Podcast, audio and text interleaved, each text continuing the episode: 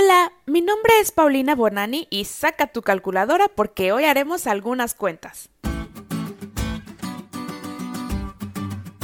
No creo ser la única joven adventista que alguna vez se ha sentido abrumada cuando escucha acerca de la profecía de las 70 semanas y las 2300 tardes y mañanas. Te la dan prácticamente en todos los espacios posibles e incluso hasta es requisito saberla para investirte de guía mayor. Por muchos años me ha costado trabajo entender cabalmente qué significa cada periodo y cómo se explica en términos de historia. Y si tú eres como yo o te identificas en esto conmigo, no te preocupes, porque gracias a esta elección he podido llenar algunos de los huequitos que hacían que no terminara de entender por completo.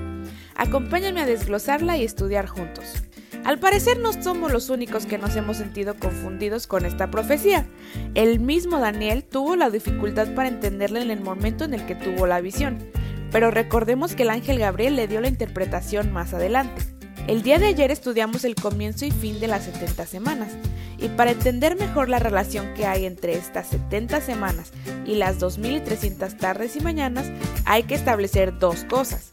La primera es que el periodo de las 70 semanas, que en total son 490 años, hay que restárselo a los 2300 años.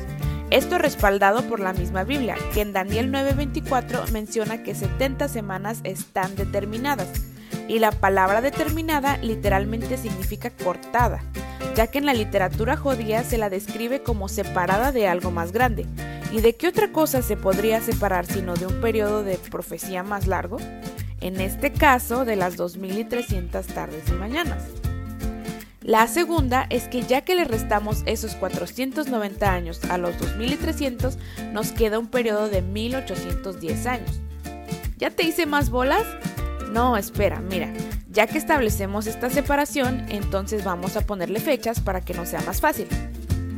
Las 70 semanas comienzan en el año 457 a.C. con el decreto de Artajerjes para la reconstrucción del templo. A partir de eso contamos 7 semanas o 7 conjuntos de 7 como dice la Biblia, que en total son 49 años y nos dejan el año 408 a.C., ¿verdad? Y entonces en esos 49 años, ¿qué pasó? Esdras y Nehemías pasaron, porque en ese periodo se da la reconstrucción del templo y de las murallas y la ciudad de Jerusalén. La información que nos da el libro de Esdras nos ayuda a completar la visión de Daniel en los capítulos 8 y 9. ¿Ya le encontraste tú también la relación a esta profecía con esta lección? Porque yo sí. Y bueno, nos quedaron por contar las 62 semanas o 62 conjuntos de 7 y las últimas 7 semanas o 7 años que en total son 441 años. Los faltantes para completar los 490 años que dijimos hace rato, que terminan en el año 34 después de Cristo. Y así, al término de las 70 semanas, quedan los 1810 años restantes para completar los 2300 años. Ayer vimos que en este periodo de tiempo sucedieron varias cosas, y la más importante fue Jesús, ¿cierto? A partir de su muerte y posteriormente la de Esteban, es que todos nosotros los gentiles pudimos conocer la salvación.